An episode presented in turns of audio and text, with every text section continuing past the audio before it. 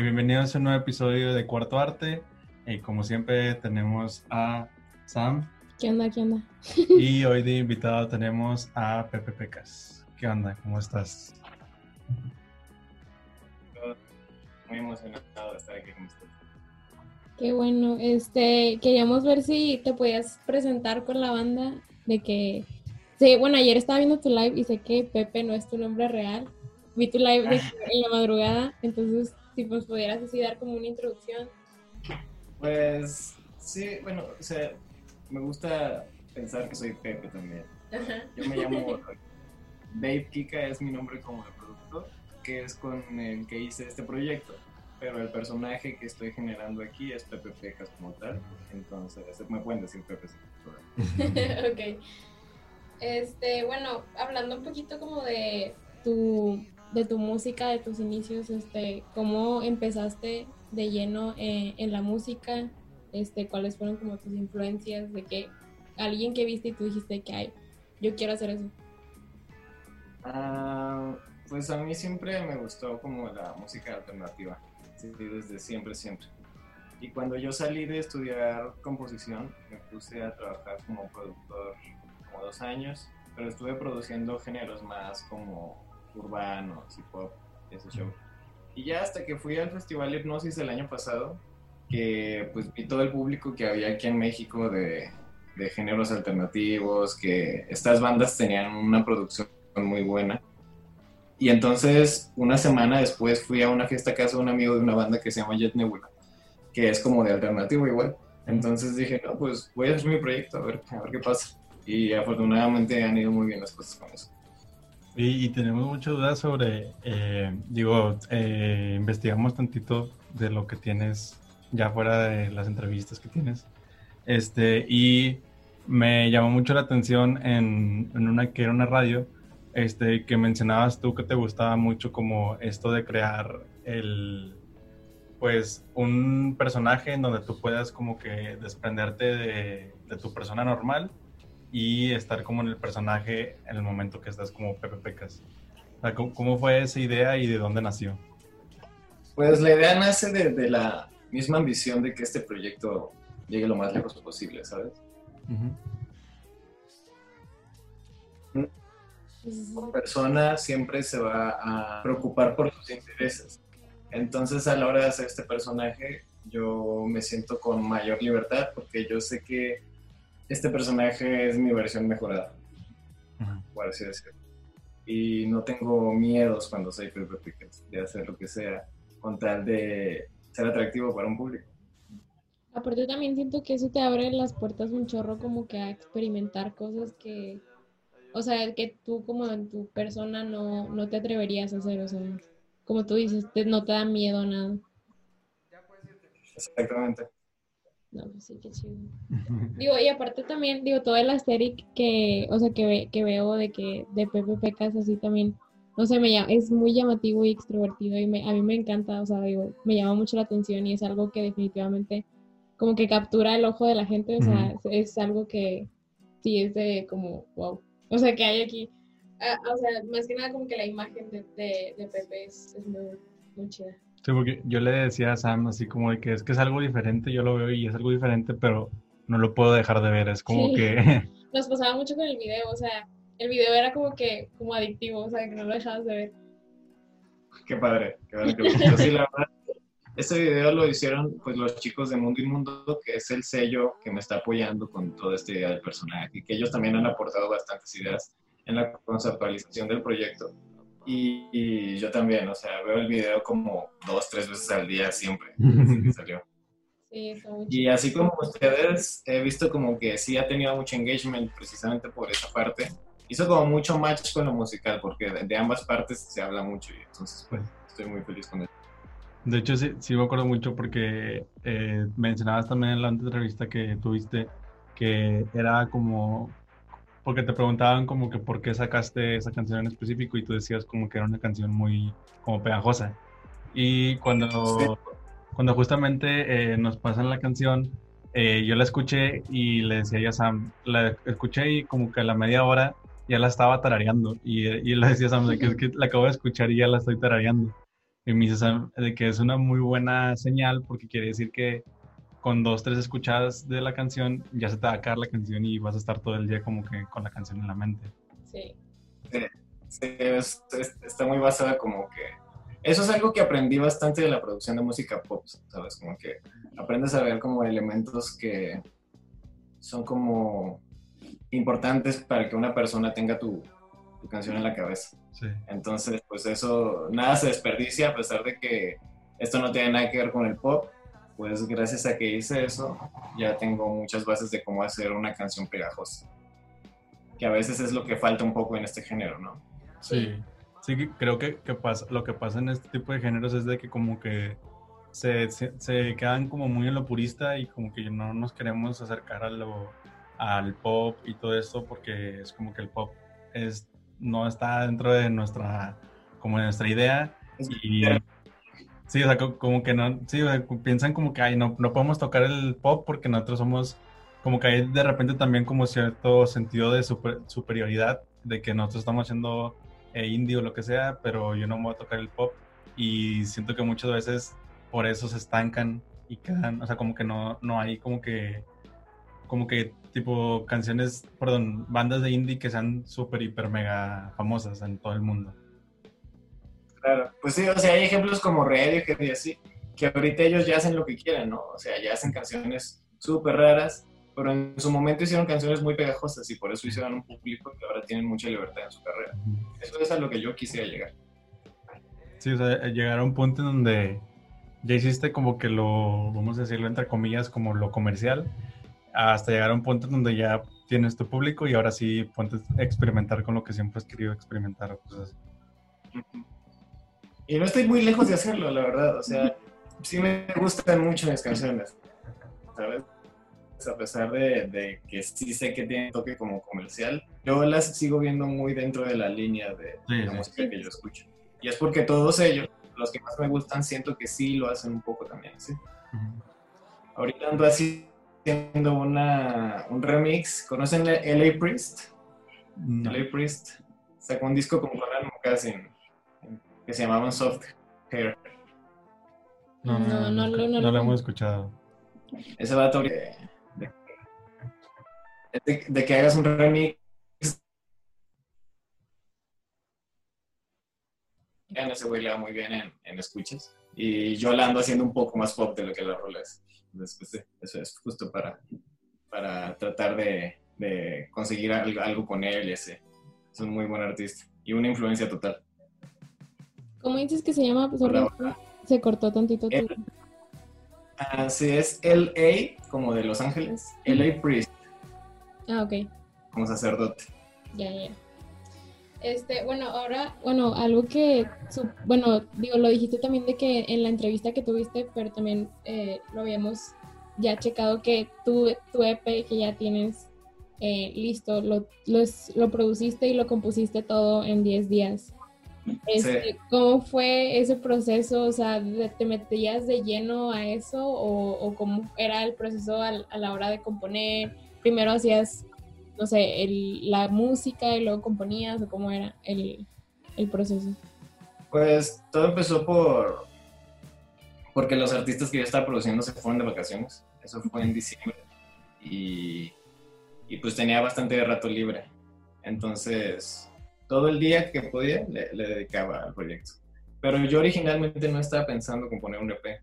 Yo quería empezar a producir rock. Después de que estaba todo inspirado por, por las las bandas, mis amigos, el festival, todo eso, yo dije, yo quiero empezar a producir rock también. O sea, sé que hay un nicho, es más difícil llegar a él, pero sé que existe, ¿no? Yo, yo, yo quiero poder producir rock. Entonces empecé a ver cómo se grababa una guitarra, cosas así.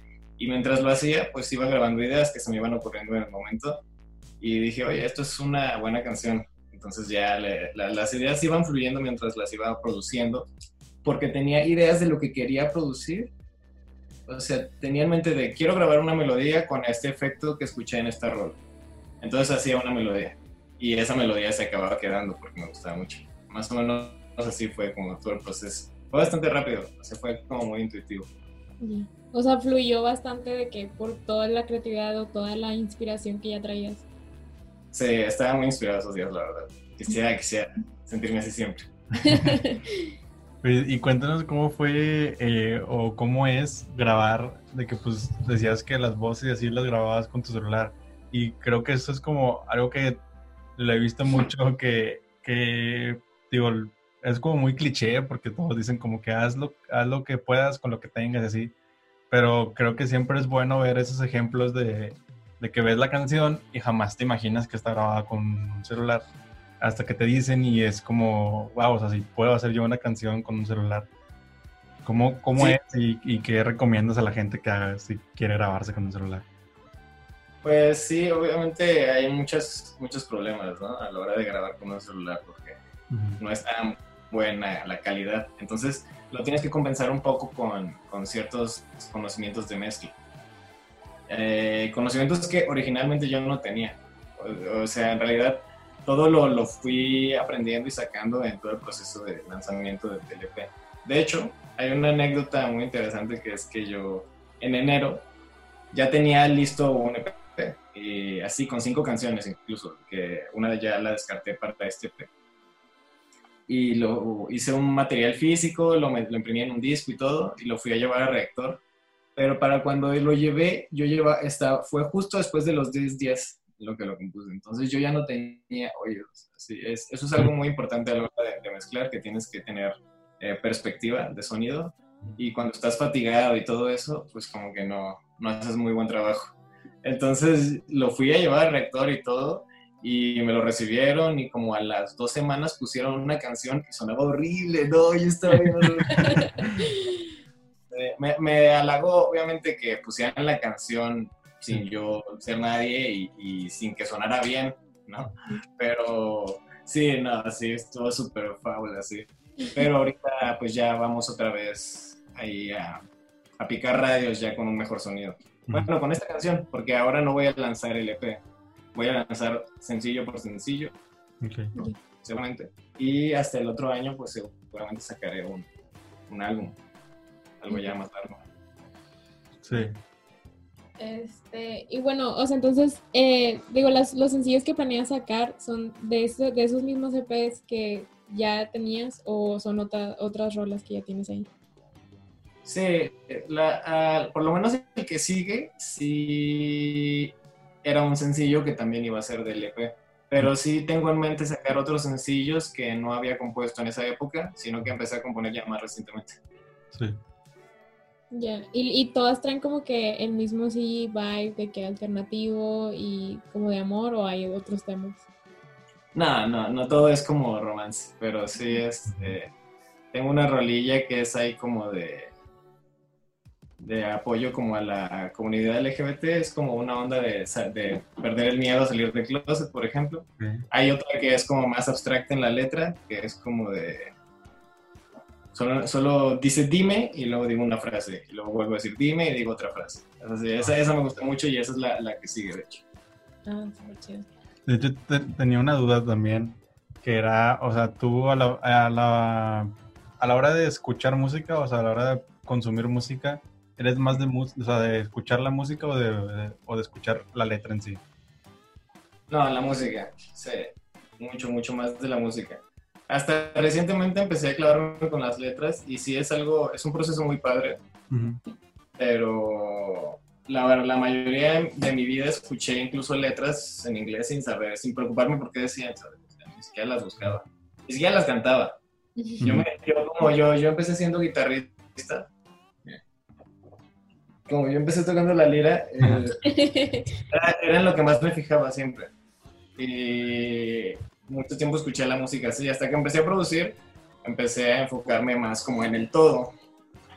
Pero para los estándares de la música pop actual, la letra ya tampoco es tan relevante. No. escuchas una rola de Rosalía, por ejemplo, y ni entiendes qué dice. Y eso no, sí, no se le entiende lo que dice. Ajá, y es parte del chiste Y más porque siento que usa como que palabras de... ¿Cómo se llama? O sea... Ajá, sí, como el slang, ajá, de que no son palabras que signifiquen algo en específico. Exactamente, y también se ve que usan como chistes locales en sus letras y cosas así, lo que está bastante bien. O sea, la gente ni sabe qué dicen, pero tiene flow. Ah, sí, tiene, tiene una, la Rosalía tiene una en catalán, ¿no? Creo. Sí, o sea, digo, es también le pego, digo, ni siquiera es un idioma muy común que digamos. Sí, exacto. Entonces, pues, sí, en ese sentido, yo busco en las letras más la estética que el contenido. Por lo menos yo. Yo sé que hay artistas que se enfocan en el contenido y que los respeto mucho, pero no va por ahí la onda de Pepe. Sí. yo fíjate que ahí yo me, ¿cómo se dice? Me, me identifico, se va la palabra, porque ah, siento que sí, me ha pasado, sobre todo como dices tú, o sea, cuando no sabía inglés, cuando estaba más chiquillo no sabía inglés, era como que pues yo escuchaba la canción y me gustaba, pero ni siquiera sé qué dice, o sea. Y, me pasa muchas veces que vuelvo a escuchar canciones de, de que cuando yo escuchaba de, de más chiquillo, este, aunque ya sé inglés, es de como que ni, ni siquiera me acuerdo qué decía la canción. literalmente no me acuerdo la letra de la canción, no me sé la letra de la canción porque yo nada más me enfocaba en, en, en la música. Y en general sigo, sigo siendo así, o sea, siento que sigo escuchando la música, la, bueno, sí, la música más por cómo suena que por, cómo, por lo que hay en la canción. Claramente, como dices tú, o sea, hay eh, músicos o raperos o cantantes o lo que sea que le meten a los dos y creo que también se respeta eh, o, como que tiene un plus cuando hacen las dos juntas, que tienen muy buena música y aparte le meten muy buena letra y es como que, ok, estás haciendo como un producto que a lo mejor no es muy común y no es que sea malo que no sea muy común, perdón, no es que, sí, no es que sea malo que no sea muy común, pero también es como que qué chido que de repente sacan algo como que tienes una música muy cabrona y aparte traes un mensaje que cae muy chido en tu disco, cosas así. Pero sí, digo, yo lo he visto porque de repente hay gente que se pica mucho en la letra y es como que, pues, tranquilo, la canción está chida, no sé. Ajá, que fuerzas le quieren como que hallar el sentido, que le quieren entender a la letra. Y nos ha tocado muchas veces que con artistas que hemos platicado, que dicen, no, pues que la letra no tiene sentido ni para mí, y ese es el sentido que tú le quieras dar.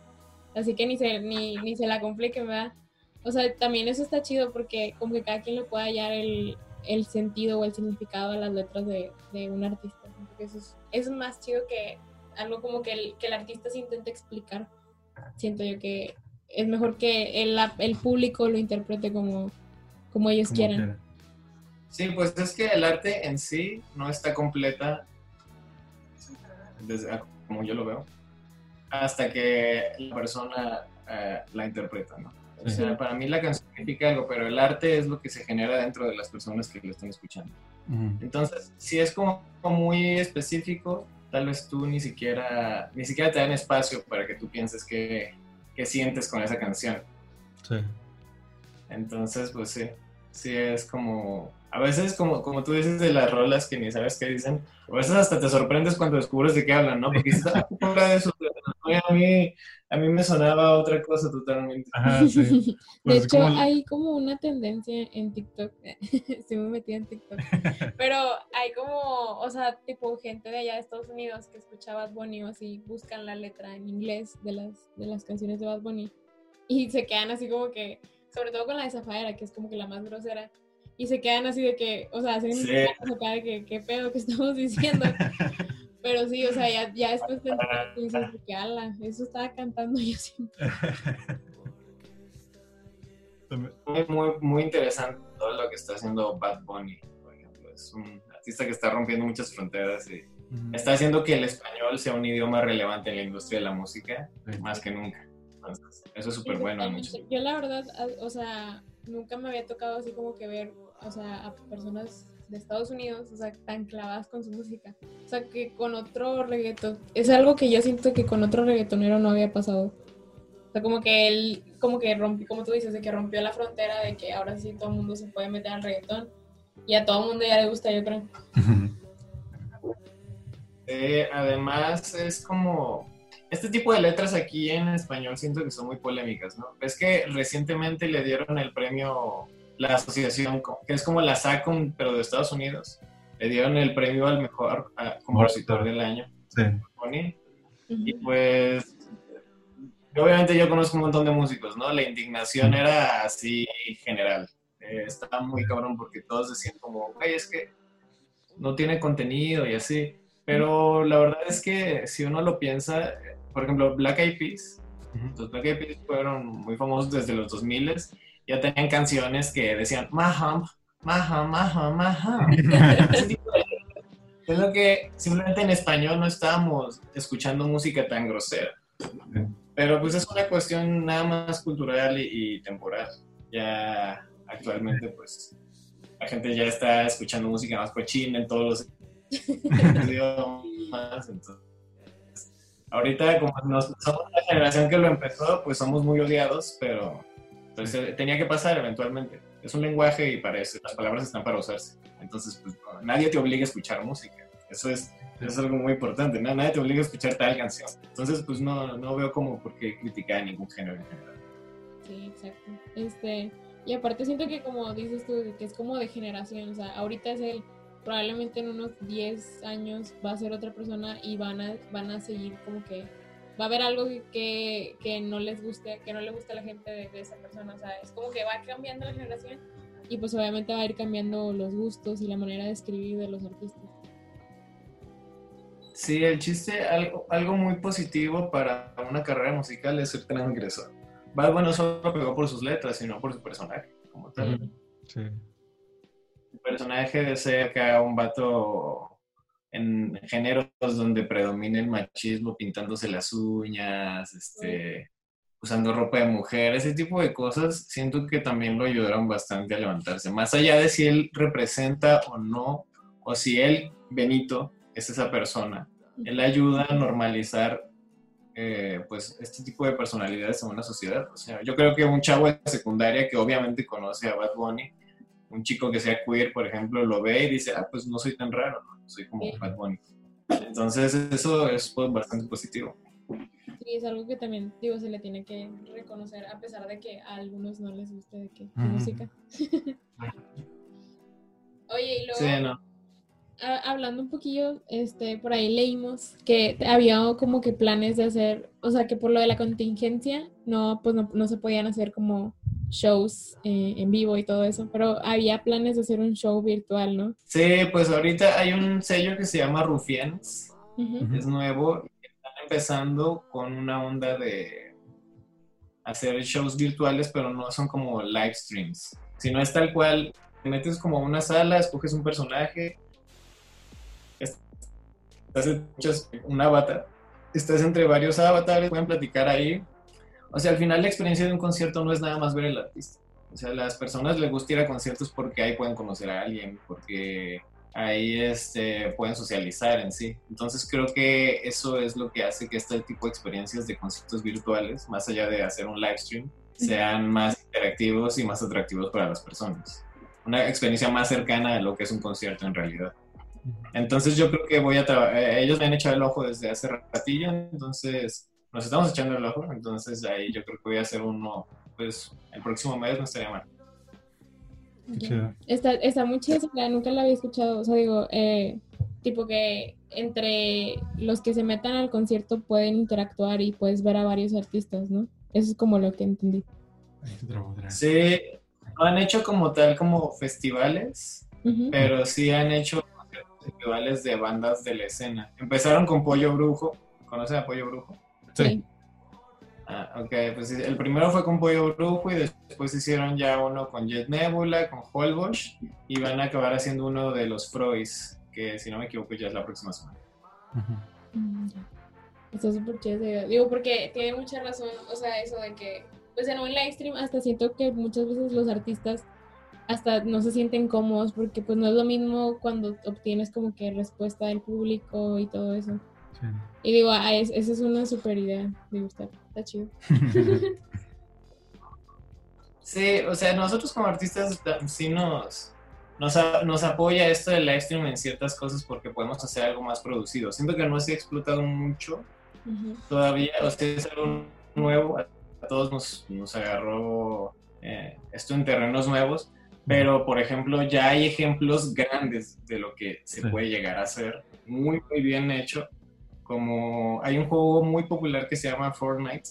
Es súper popular en la generación que está abajo de la mía. O sea, mi hermanita que diseña videojuegos y así todos los de su edad juegan esa cosa. Entonces, en ese, dentro del juego ya hay conciertos de artistas internacionales. Sí, lo Hubo uno de Travis, Travis Scott, que fue un, un conciertazo porque, eh, o sea, como tal, tú escuchabas la canción como va. O sea, no estabas escuchando una versión alterna ni nada por el estilo. Pero pues era muy estimulante porque veías cómo el cielo se movía al ritmo de la canción, veías que Travis Scott era un gigante, cosas así, ¿sabes? Ese tipo de cosas es a lo que yo creo que va a llegar la industria de, los conciertos eventualmente. Porque pues nunca sabremos cuándo va a volver a pasar algo así. Y cancelar giras y eso fue lo peor que le pasó a mucha gente. Sí. Entonces, pasarse a esta modalidad que ningún fenómeno físico le afecta es bastante lógico. Sí.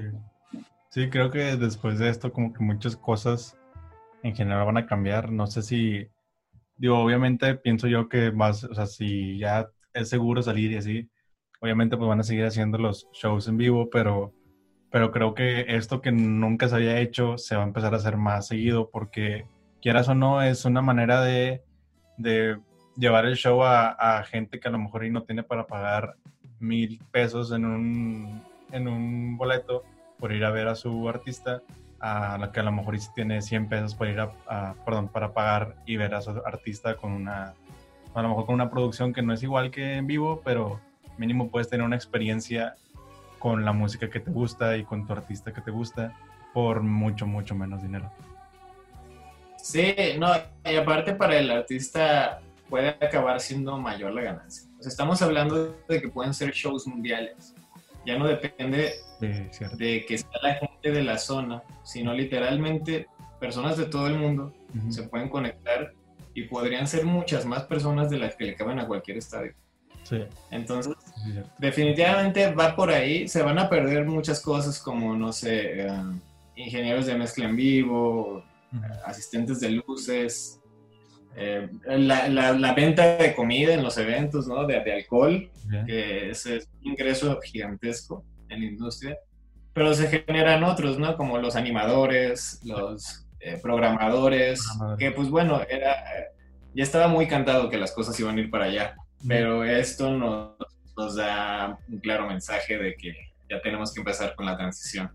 Creo que, creo que fue como un, Sí, como un empujón, sí, como que a, fuerzas, o sea, como que ya, ya, íbamos para allá, pero como pasó esto, es como acelerar todavía más el proceso y a lo mejor y, eh, avanzamos uno o dos años más rápido de lo que íbamos a avanzar y a lo mejor y, o sea, antes va a pasar eso de que vamos a tener una plataforma que creo que, como tú dices, o sea, va a llegar a una plataforma en donde ahí sí sea como con experiencia que no la puedas tener en, eh, en, vivo y que sea mejor, bueno, no mejor, pero que también atrape a la gente y que la gente también sea como que prefiero, no sé, como que ya empezó a preferir tener esto a tenerlo en vivo. Sí, o sea, creo que lo que hace falta es, es una plataforma como Netflix, pero que sea de conciertos, ¿no? O sea, más allá de que estén grabados, que sean en vivo y que esté bien hecho. No hay, no hay. Los primeros se van a llevar todo el sí. De hecho, estaba viendo desde que eh, mencionas a Netflix que se empezó a meter, eh, compró los derechos para transmitir la Champions.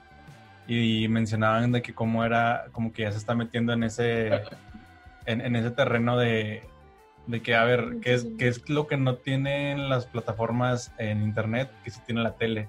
Y es como, ah, pues los, los eh, los deportes o lo que sea en vivo, a los eventos en vivo no lo tienen las plataformas. Entonces como que ahí se está empezando a meter Netflix hacia, o sea, como que hasta parece que le dijeron como que tienes que matar la tele a como de lugar y tienes que hacer lo que sea.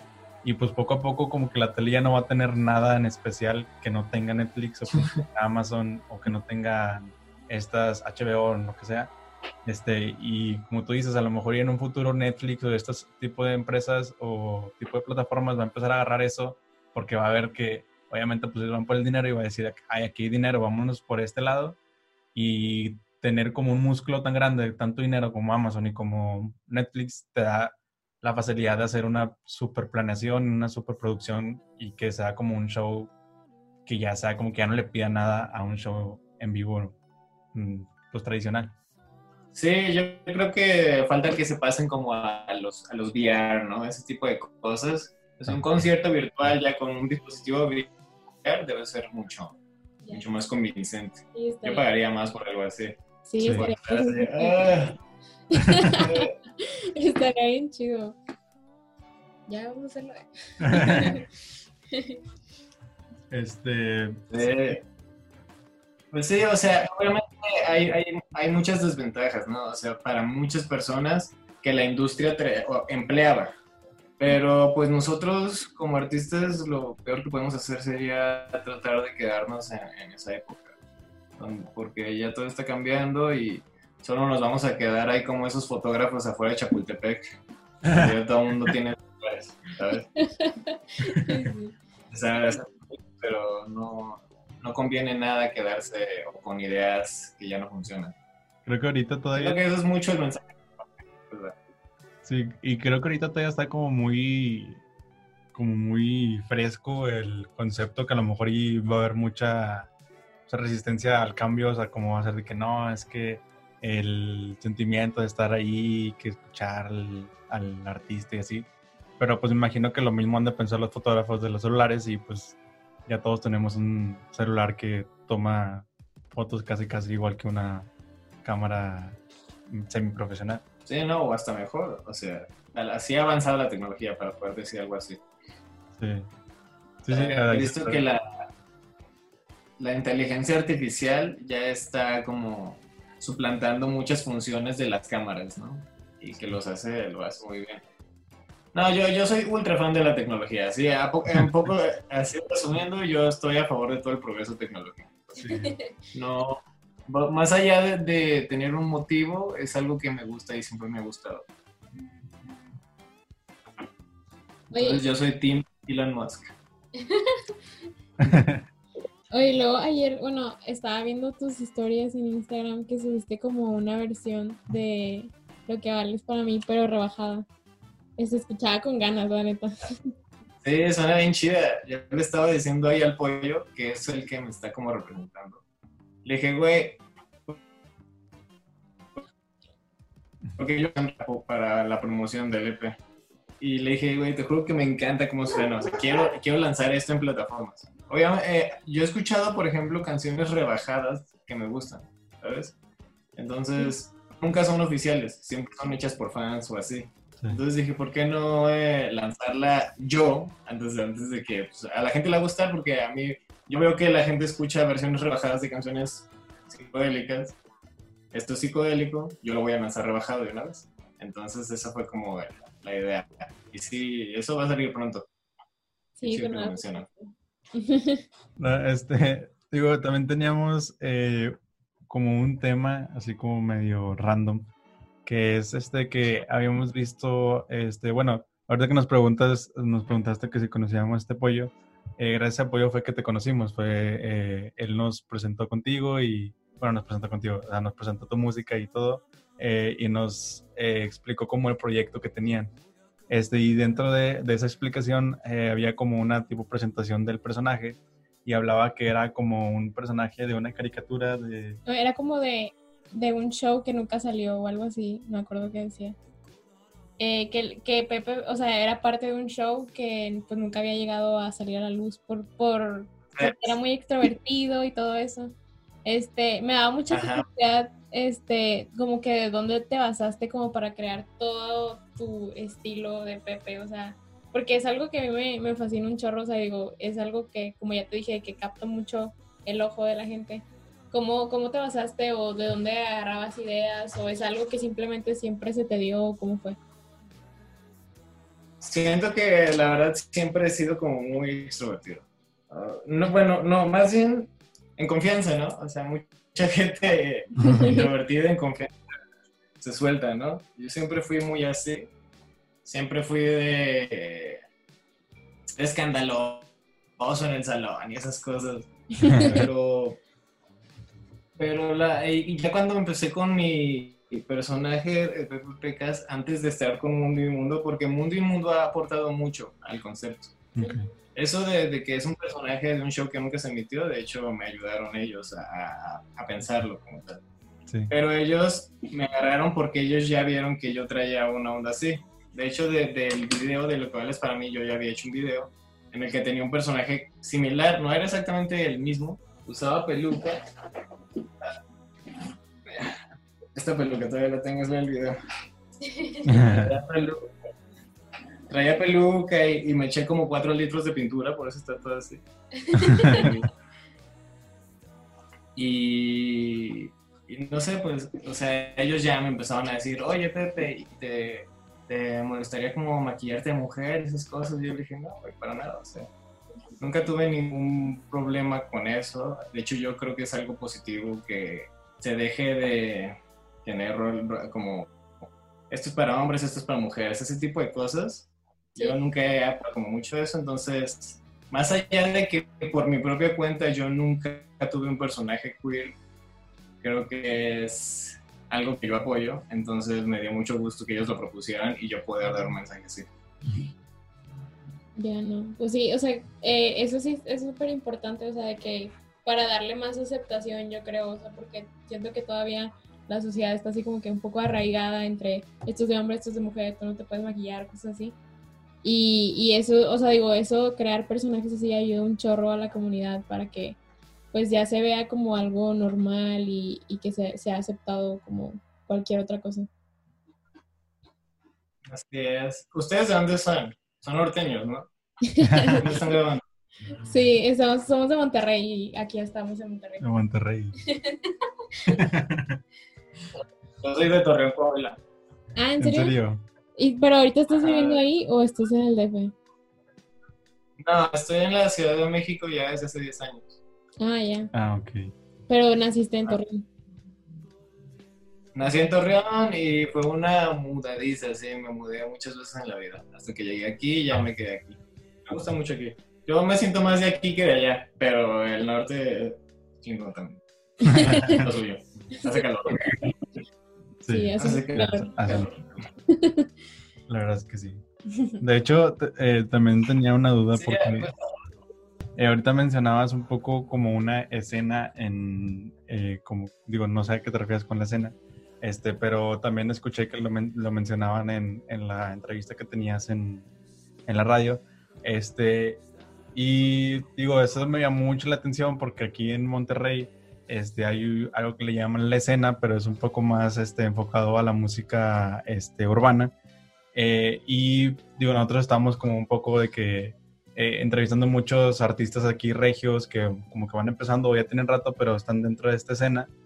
Pues me llamó la atención que también había una como una escena o algo que le llaman la escena este, en, de allá en México. Digo, sé que hay eh, en, varios, en varios estados hay como que la escena de México, la escena de Guadalajara y la escena de, eh, de todos lados, pero digo, nos, nos, gustaría saber como que quiénes son o a quiénes eh, o qué se considera como la escena ahí en México o cuál es la escena que ustedes mencionan. Ah, no, pues es que más bien hay distintas escenas.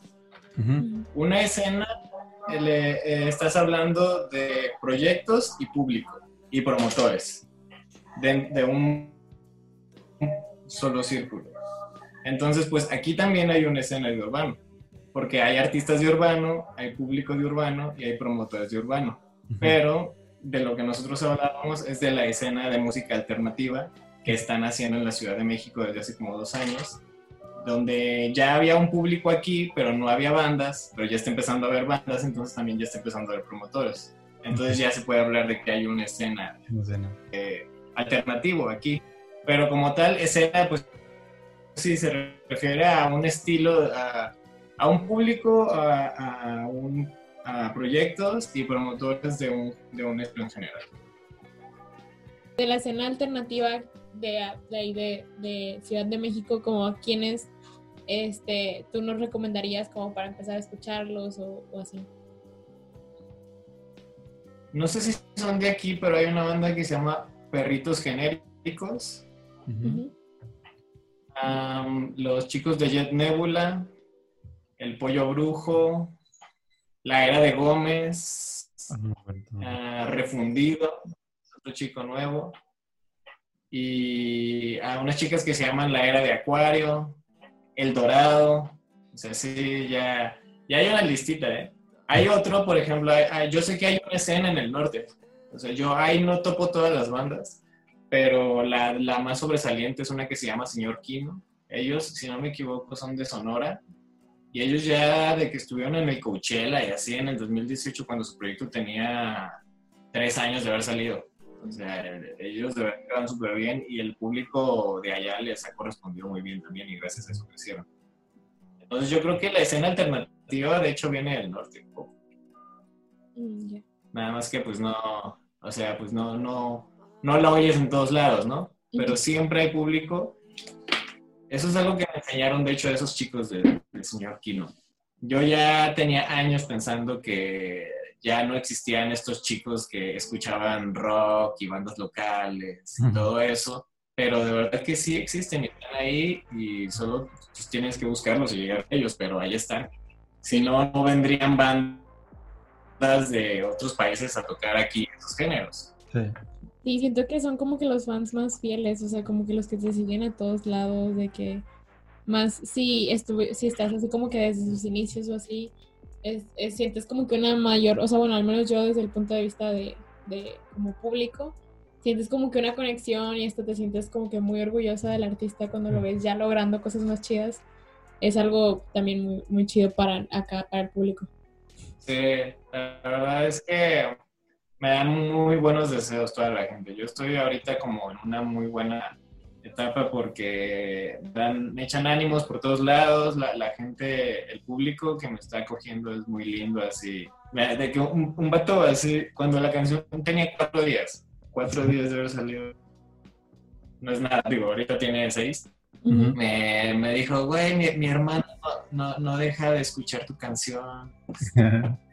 y ya va a ser su cumpleaños. Y yo, no deje de escucharla, van cuatro días, pero bueno, o sea, eso habla de que de, de verdad, o sea, está, funcionando, ¿no? O sea, y ese es el tipo de fans que uno, que uno siempre busca. Sí, claro. Con, con proyectos de, de, pop que tuve así, que yo produje más bien, no siento que, que sea tan fácil tener ese tipo de fans porque son personas que consumen la música de otra forma. No buscan encariñarse con un proyecto, sino pues, como que escuchar una buena canción y, ya dejarlo ahí, ¿no? Y la que sigue, o sea, ir cambiando. Uno siempre busca que escuchen su música por más tiempo y, que las personas te quieran a ti como, como, como personaje, güey. O sea, ni, ninguno, es que hablar de un personaje de Pepe Pecas es como raro porque en sí todos los proyectos tienen personajes. O sea, aunque no lo no te lo pin, no sea tan pintoresco como Becas, pero son personajes, o sea, en realidad no se visten como cuando están en su casa, ni, ni, hablan como cuando están en su casa, o sea, todo el tiempo estamos dando como un show, y eso es, eso es algo que me ha servido mucho en este proyecto, para consolidar esas ideas y poder ayudar a otras producciones. Y de, hecho, digo, ahorita que comentas... ¿Sí, sí, sí, sí. Este, ahorita que comentas esto de, de como que el personaje así, yo soy una persona que, que, escucho mucho como rap, trap y todo este tipo de música. Y creo que ahí también es como que, digo, y es como que ahorita como lo más mainstream.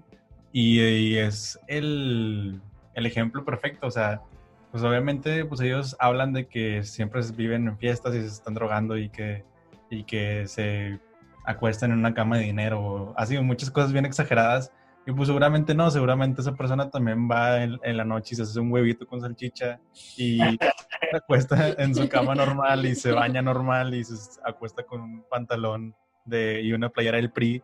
Pero, o sea, pero obviamente en la música, para que sea como que más el show, pues no te van a decir eso, o sea, te van a decir como que algo diferente porque, porque siento que como que es lo que llama la atención, o sea, que le digas a la gente que tienes mucho dinero y que andas en carros bien chidos, pues es lo que te llama más la atención que lo demás, o bueno, que lo otro. Este, y, creo que sí tiene mucho que ver eso de que, eso, ese de que como que... ¿Qué pasó? no, pensé que, pensé ya, ya volví, ¿eh? ah, sí. Como que te fuiste. Sí, sí. Pero ya. Ya está. Bueno, sí, sí te, totalmente. Eso lo, son el, el, mejor ejemplo de eso. Y lo, lo, malo de los raperos es que es difícil que se salgan de ese tipo de personajes. Porque es un género muy, muy aspiracional en, en, estilo de vida, en el estilo de vida que transmite. Hay muy pocos raperos que no están por ese camino. Hay como el, el Tyler the Creator, para mí es una muy fuerte inspiración. Y es un güey que es un rapero, pero en su personaje más actual, él está vestido como de traje, trae una peluquita de hongo güera y, baila mucho en lugar de traer como cadenas, de tener parrillas, cosas así. Sí, pero también tiene un personaje. Ajá. Es un personaje que, o sea, totalmente diferente a, a todos los raperos y totalmente yo creo que diferente a él. O sea, no creo que así se la lleve su vida de que con la peluca y de que bailando y todo eso. De hecho, en los, en los Grammys del, del año pasado, eh, él, ganó un Grammy y cuando fue a recibir el Grammy, él traía una playera y una gorra y así. Y, y, se presentó un poco antes y traía su personaje. Eso, eso, estuvo interesante, la verdad. Yo hubiera pensado que iba a andar con el personaje en toda la ceremonia, pero... es chido. Yo, yo lo hubiera hecho. Yo hubiera andado en el personaje todo el día. A mí me gusta hacer... me gusta mucho hacer PPPs. Actualmente he conocido a muchas personas últimamente, después de PPP. Y ya hay como la mitad de la gente que conozco me dice Pepe. La verdad es, Entonces es algo chido. Pues ya Algún día me vuelvo loco y ya no vuelvo a ser ya lo sientes más como parte de, o sea, de tu persona normal, o sea, ya te sientes como Pepe Vegas. Sí, sí, la verdad sí. Me parece divertido ser Pepe Pecas y a mí me gusta divertirme entonces. O sea, voy a fiestas y siento que soy Pepe Pecas en las fiestas. De que todos me dicen Pepe y me muevo bien y cosas así. Entonces, sí, eso es como algo que me Tal vez en realidad soy Pepe Pecas y, Dave es el personaje. es, que, es que eso es algo muy interesante. todas las personas en nuestras vidas transmitimos algo, ¿no? Y no siempre es lo que sentimos. Mucho tiene que ver con lo que las ideas que nos dan, con tener un papel en la sociedad y eso a veces en realidad no es lo que, lo que nos nacería hacer. Y a veces por eso me siento más libre como siendo Pepe. Por eso porque no pienso en nada de eso. Y, aparte también siento que es algo como que súper positivo para, o sea, para ti en este caso, que disfrutes ser tu personaje, porque claro que también está la otra cara de la moneda, por si, no sé, estos artistas, no sé, por si pongamos como ejemplo Miley Cyrus, que empezó siendo Hannah Montana y todo eso le afectó, o sea, como que ese personaje no era ella y después llegó a su etapa donde explotó y ya no quiso ser Hannah Montana y obviamente, vas a digo, pues era, no era ella. Entonces, digo, viene todo ese como breakdown de un artista que, obviamente no, no, empezó haciendo lo que él quería. Entonces, yo creo que es súper importante que cuando a la hora que un artista crea un personaje, que lo disfrute y se sienta bien en él, porque si no, pues ya después ahí anda haciendo sus... O sea, sí, de que después te vuelves loco. Porque ya no, ya no eres... Sí, y lo, lo, lo, malo es llegar a un, punto de tu carrera donde no puedes renunciar a ese personaje a pesar de que lo odies. Eso debe ser muy bien. Sí, no. ya sé, imagínate. Pero bueno. O sea, porque eh, pues, hay muchos intereses, a veces hay contratos de por medio y así, entonces de verdad no tienes...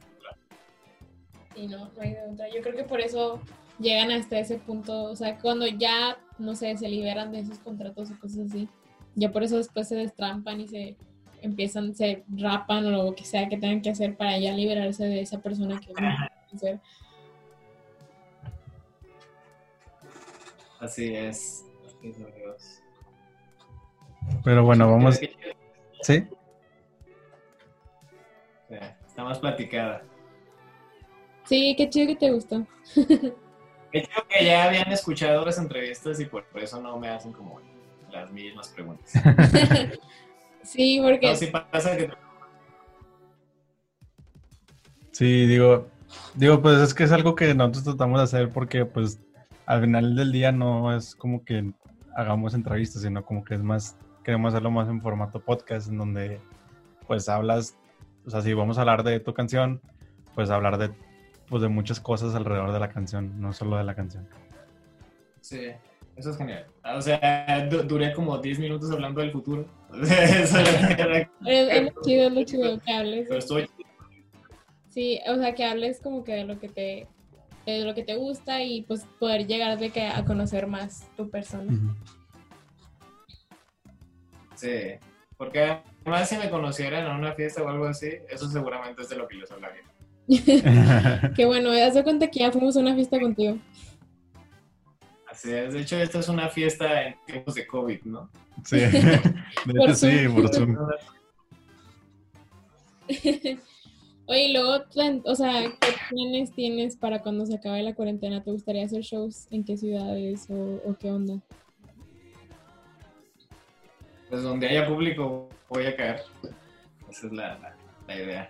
Mm. O si voy con... También, también estamos, ahí todavía está como muy... No, no hemos bajado bien el balón, pero uno de los planes más grandes que tenemos en Mundo y Mundo es que nos vayamos de gira El Pollo Brujo, Dai, que es el baterista de Jet Nebula que está empezando a producir su proyecto, y yo. Yo tengo canciones con Dai, porque Dai eh, solo produce, no canta. Dai tiene canciones donde canta Pollo y donde canto yo. Y Dai pues siempre ha querido como tocar conmigo, e, este, y yo toco la guitarra en algunas canciones del Pollo, en las últimas. Entonces, pues va a estar como muy, muy curioso eso. Va, a ser un show donde vamos a estar en el escenario en, el show de los tres, pero tocando las canciones de los tres proyectos. Sí. Entonces, esta es como, es la forma más segura de que nos vayamos a girar el otro año. Ojalá se den la vuelta por, por acá, por Monterrey. Sí, sí, estaría bien chido, la verdad. Me gusta mucho. Tengo, tengo familia allá. Pues bueno, pues vamos a ir cerrando ya eh, el episodio. Este, igualmente antes de cerrar, pues no sé si quieras agregar algo más, este, tus redes o cosas así. Ah, pues sí, síganme en Instagram, que es la red social donde soy más activo. Ahí hago live streams en las noches, eh, subo historias todos los días, hago una publicación cada dos días. es donde estoy más activo. Es la Pepe Pecas, arroba la. Y Facebook es igual. Ahí se comparte todo lo que comparto en Instagram, pero como pues tiene menos tiempo que lo abrí, como que no paso tanto rato ahí. El Twitter es eh, Pepe Pecados, que bueno, eso es más como para ustedes, ¿no? Porque son los que más lo usan, las estaciones y todo. Entonces ahí soy Pepe Pecados porque la Pepe Pecas ya me lo habían ganado. Y el video está en el canal de Mundo Inmundo, que es el sello al que pertenezco. Sí. Que, del que soy esclavo. Ah, no se crean. no te creas, pollo. Que mundo, mundo Inmundo hizo el París. Los, quiero mucho los de Mundo Inmundo, la verdad. Ellos me, me van a ayudar mucho a, a crecer y eso te los agradezco mucho porque es un contrato tal cual de de esos que ya casi no hay, ¿sabes? De que, de que nos, es un apoyo mutuo y un crecimiento en conjunto. Y eso es porque confían en mi proyecto. Y encontrar eso hoy en día es difícil. Obviamente hay que buscarlo, ¿no? Y, y, no se hubiera dado si yo no lo hubiera buscado. Pero sí, ellos se rifan en ese sentido. Entonces, si tienes un buen proyecto, ve con Mundo en Mundo. Aquí vamos a dejar su abajo el link para que vayan a ver el video. Y pues muchas gracias por haber aceptado eh, estar aquí platicando con nosotros un ratito. Esperamos en algún futuro tenerte aquí de que en persona están las puertas abiertas para cuando quieras venir otra vez. Este, esperamos que sea un, un, día aquí de que en persona. Estaría muy cool. Muchas gracias por haber estado aquí. Este, y pues esperamos oír de Pepe Pecas eh, más música en estos meses, me imagino, ¿verdad? Sí, por lo pronto va a salir este, la versión, eh, bueno, una canción en colaboración que tengo con El Pollo Brujo. Ah, qué chido. Ah, que yo lo produje. Eh, y en mi pre-campaña del siguiente sencillo va a salir la versión rebajada. Entonces yo creo que a finales del otro mes ya, ya hay dos canciones nuevas No, pues, Ahí vamos a estar al pendiente entonces. Vale, muchas gracias, chicos. Todo un gusto estar aquí con ustedes. No, hombre, gracias a ti eh, de nuevo. Este, bueno, y para la gente que nos está eh, viendo, eh, pues no se olviden también de seguirnos en las redes. En Instagram estamos como Cuarto Arte Podcast y en Twitter como Arte y un bajo cuarto. Este, y también digo, siempre se me olvida, pero nada más para que sepan, el lugar en donde estamos grabando se llama Coworking Monterrey. Aquí les vamos a dejar sus redes también, como siempre. Este, y pues sería todo. Muchas gracias por vernos y por escucharnos y nos vemos en el siguiente.